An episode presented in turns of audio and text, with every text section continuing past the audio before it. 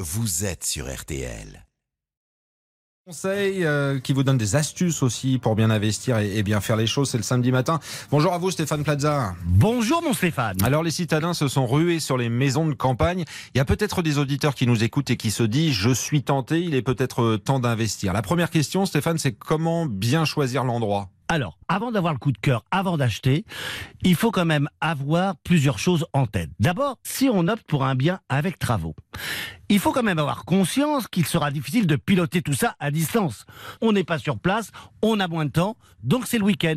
Pour remettre les clés déjà, pour prendre les devis, pour discuter, c'est moins pratique. De plus, se lancer dans un tel projet peut vite être épuisant. Au lieu de profiter de sa maison, de son jardin le week-end, on va passer les premiers mois, et même peut-être les dix premiers mois, à courir les grandes surfaces de bricolage, puis à faire des travaux, et sans jamais prendre le temps de se reposer et de profiter de sa belle maison.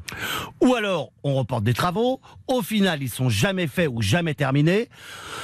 Enfin, au-delà de la localisation, ce qui compte avant tout, c'est le temps de trajet. Si vous visitez en semaine, faites au moins une fois le trajet le dimanche. Parce que combien de temps on va mettre pour rentrer chez soi? Hein? Deux heures, trois heures, quatre heures? Et bien après, c'est terminé, on n'y va plus. Car les bouchons, le week-end, on connaît tous. Or, une maison de campagne où l'on ne va pas, c'est de l'argent perdu. Faites soigneusement le tour des lieux accompagné d'une personne qui sera en mesure de repérer les éventuels problèmes, attention à l'état général de la maison et fixez-vous un cahier de dépenses.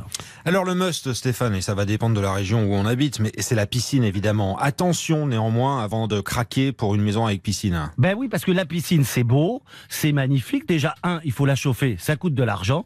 Et si elle a été mal entretenue, ce sont des frais à venir qui peuvent rapidement être très, très, très élevé. Déjà, avant d'acheter, si vous voulez vous assurer qu'une piscine est saine, commencez par vérifier certaines choses. L'état du revêtement, la présence de reprises, de plis ou de taches blanches sur un liner, c'est mauvais signe. Ça veut dire qu'il est usé. S'il est trop beau, trop neuf, ça veut dire qu'il y a un problème aussi. Peut-être que l'étanchéité n'est pas bonne. D'autre part, une résine ne doit pas présenter de fissures ni de phénomène d'osmose. C'est-à-dire, je vais m'expliquer, de petites bulles en surface synonymes d'usure et de problèmes d'étanchéité. C'est un peu embêtant pour une piscine.